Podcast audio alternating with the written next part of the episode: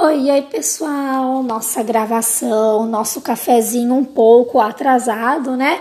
Ontem era o nosso encontro, foi o nosso encontro, na verdade, e o que aconteceu é que eu tive uma palestra em São Paulo, na Unia Self Saúde, e aí realmente ficou muito corrido, não teve como eu estar tá gravando o nosso áudio, mas um tema que eu abordei na minha palestra ontem, a palestra com o tema O Poder do Agora, Vença a maior de suas armadilhas você. Eu vou estar trazendo um pedacinho de um dos tópicos que eu acho muito importante. O que, que eu falei para o pessoal que estava lá comigo ontem? Eu falei o quê? Para se preocupar com os pensamentos que você tem. Que eu sei, na verdade, que os pensamentos nós não os controlamos, né? Muitas vezes eles vêm aí sem o nosso consentimento e acabam vindo para nossa mente ok? Eles vêm para nossa mente, mas você acolhe esse pensamento, você alimenta esse pensamento se você quiser. Você pode muito bem, ao sentir, né, ao pensar já e ver que você está tendo esse pensamento, você pode estar tá ressignificando com uma, um outro pensamento e um pensamento agora bom. Né? Pensando uma coisa boa, uma lembrança boa, e aí você está ressignificando esse pensamento. Outra coisa que eu falei ontem foi o seguinte: a nossa mente ela é atemporal. E o que é isso, Iris? Atemporal é o seguinte: a nossa mente ela não consegue diferenciar o que é um conto de fadas do que é uma realidade, do que é uma mentira, do que é uma verdade. Então, por isso que nós falamos até mesmo do poder da visualização.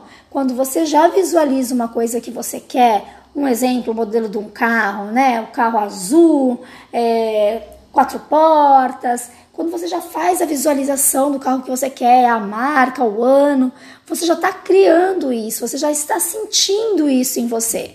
E a sua mente não chega para você falando: Ah, você está querendo me enganar, eu sei que é mentira. Não, isso não acontece. Ela aceita isso como uma verdade. Por isso também a preocupação que todos nós devemos ter é de ficar sempre no momento presente, nunca ir para o futuro e muito menos voltar ao passado. Toda vez que voltamos ao passado e lembramos coisas ruins, situações difíceis, né, onde fomos maltratados, onde passamos raiva, ódio, quando trazemos isso para o presente, a nossa mente entende que nós estamos passando isso nesse momento e nós trazemos em conjunto nossos sentimentos, né? É, nossas emoções de tristeza, de rancor, de ódio, de raiva, e isso não é nada bom. Então, mantenha-se no presente sempre, com pensamentos que sejam bons, pensamentos de amor, pensamentos de gratidão, alegria. E por que não pensar no futuro? Pelo mesmo motivo o seu, a sua mente ela não entende o futuro, para ela é o agora. Então, quando você pega e fica se preocupando, né, com, ai, uh, será que eu vou ter um emprego? Como vai ser depois que meus filhos crescerem? Quando você pega essas preocupações e traz para o momento presente, a sua mente entende que é isso que você está vivenciando agora, tá bom? Então, vigie o pensamento, sempre que eles vierem pensamentos ruins, pensamentos negativos, ressignifiquem, pensem em coisas boas.